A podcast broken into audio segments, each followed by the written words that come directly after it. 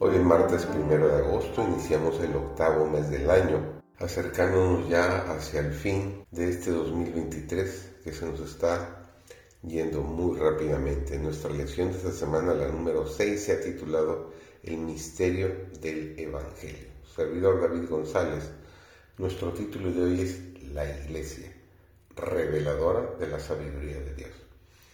Pablo tenía vivísimos deseos de que se viese y comprendiese la humillación de Cristo. Estaba convencido de que, con tal que se lograse que los hombres considerasen el asombroso sacrificio realizado por la majestad del cielo, el egoísmo sería desterrado de sus corazones. El apóstol se detiene en un detalle tras otro para que de algún modo alcancemos a darnos cuenta de la admirable condescendencia del Salvador para con los pecadores. Dirige primero el pensamiento a la contemplación del puesto que Cristo ocupaba en el cielo, en el seno de su Padre.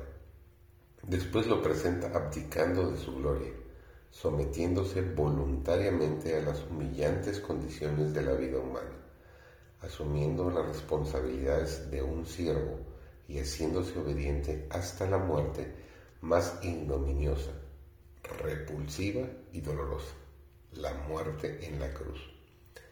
Podemos contemplar tan admirable manifestación del amor de Dios sin agradecimiento ni amor y sin un resentimiento profundo de que ya no somos nuestros.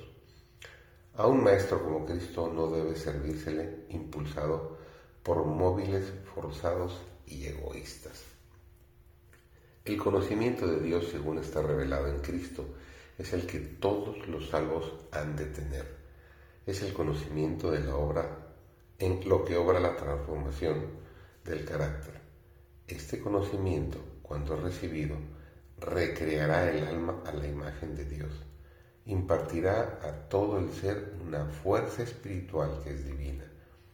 Por esta causa, dice Pablo, doblo mis rodillas ante el Dios de nuestro Señor Jesucristo, de quien toma nombre toda familia en los cielos y en la tierra, para que os dé, conforme a las riquezas de su gloria, el ser fortalecidos con poder en el hombre interior por su espíritu, para que habite Cristo por la fe en vuestros corazones, a fin de que, arraigados y cimentados en amor, seáis plenamente capaces de comprender con todos los santos cuál sea la anchura, la longitud, la profundidad y la altura y de conocer el amor de Cristo, que excede a todo conocimiento, para que seáis llenos de toda la plenitud de Dios.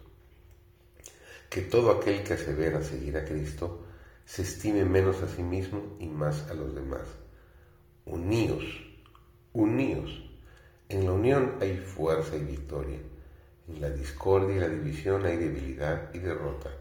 Estas son palabras que me dirigió el cielo. Como embajadora de Dios os las transmito, nos dice Elena G. de Huay. Procuren cada uno contestar la oración de Cristo que se encuentra en Juan 17, 21, para que todos sean una cosa como tú, oh Padre, en mí y yo en ti. Oh, qué unidad. Y dice Cristo en Juan capítulo 13 y versículo 35, en esto conocerán todos que sois mis discípulos, si tuviereis amor los unos por los otros. Que tengas un muy bendecido martes.